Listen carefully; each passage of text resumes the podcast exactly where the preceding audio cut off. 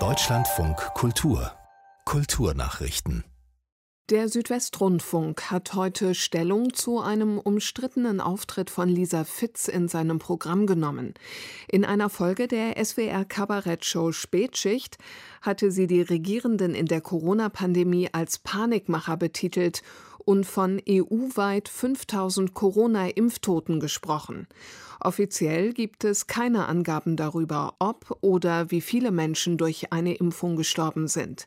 Der SWR teilte heute mit, in der Abwägung von einem möglichen und erwartbaren Vorwurf der Zensur, wenn die Redaktion den vorgelegten Text ablehnt, versus Meinungsfreiheit im öffentlich-rechtlichen Rundfunk, hat sich die Redaktion bewusst dazu entschieden, diesen Text zu senden, um die Pluralität der vorkommenden Meinungen in der Spätschicht zu beweisen.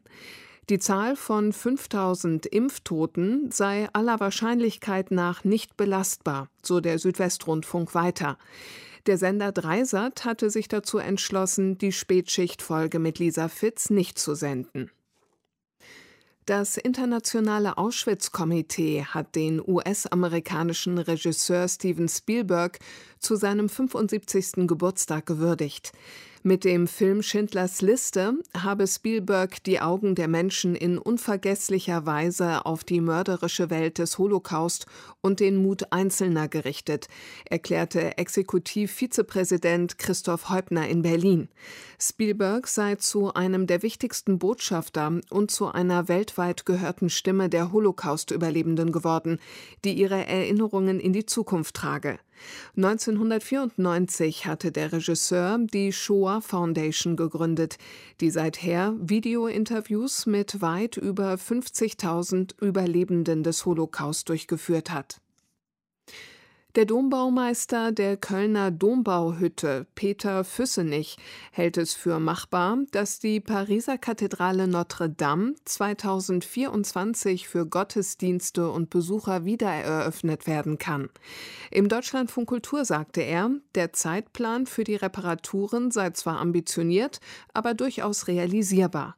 Füssenich zeigte sich auch erfreut darüber, dass die Dombauhütte einen Beitrag zum Wiederaufbau leisten wird wenn wir helfen können beim Wiederaufbau, dann ist das für uns auch eine Ehre und ein ganz europäisches Projekt. Und in der Tat wird die Kölner Dombauhütte im kommenden Jahr einen ganz kleinen Beitrag leisten dürfen. Vier der Obergartenfenster von Notre Dame werden wir hier in der Glasrestaurierungswerkstatt der Dombauhütte restaurieren und damit eben einen kleinen Beitrag für den Wiederaufbau leisten können. Der Dombaumeister der Kölner Dombauhütte, Peter Füssenich.